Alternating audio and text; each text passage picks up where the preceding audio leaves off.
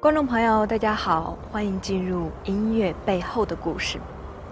十字架对于基督徒来说很熟悉了，因为那里有一位爱我们的上帝为我们流血牺牲。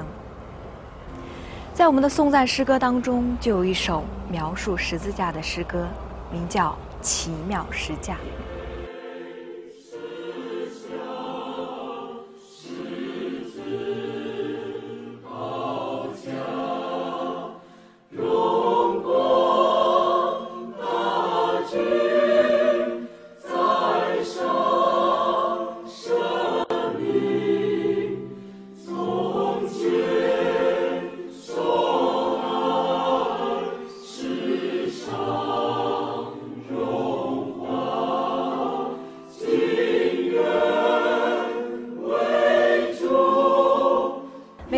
这首诗歌的时候，内心都无法平静。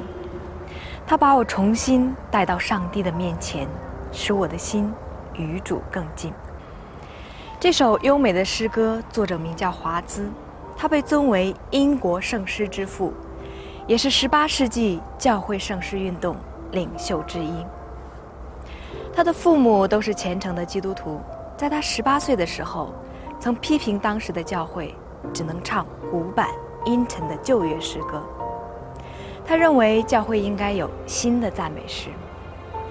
他的父亲是当时教会的执事，斥责他说：“你写些好的给我们看看。”于是他就接受挑战，开始写诗，每周一首。他的诗深受信众的喜爱，到他二十二岁的时候，已经写了有两百多首。他的诗简洁有韵，题材多数取自圣经。这首奇妙十架写于一七零七年。根据保罗的话，我断不以别的夸口，只夸主耶稣的十字架。在英国大复兴时期，几乎各处的聚会中都可以听到这首诗歌。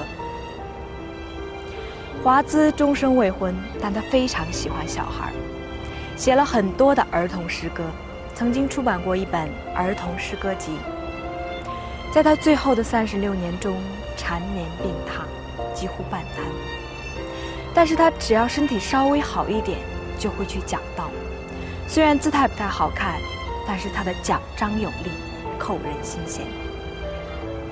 他多病，却从不灰心丧志、悲观消极。他全心全意地信赖上帝。所以能安享天年。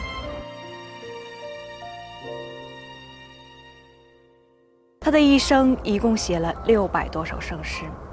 他写诗的目的不在于荣耀自己。他说：“我并不希望我会列入诗人之群，不过我愿做一个教会的仆人，做一个使信徒快乐的助手。”他真正做到了，正如保罗所说的：“我断不以别的夸口。”只夸我们主耶稣的十字架。亲爱的弟兄姐妹，在你我的生命中，有哪一件事是可以拿来夸口的呢？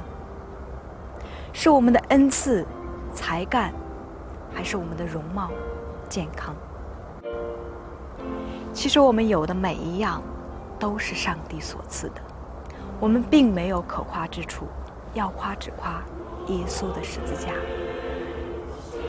接下来，就让我们在这首优美的诗歌当中，来到十字架的面前，看看上帝为我们所做的牺牲，当我们的心与主更近的时候，就越能感受他爱的伟大。愿上帝祝福大家，我们下期再见。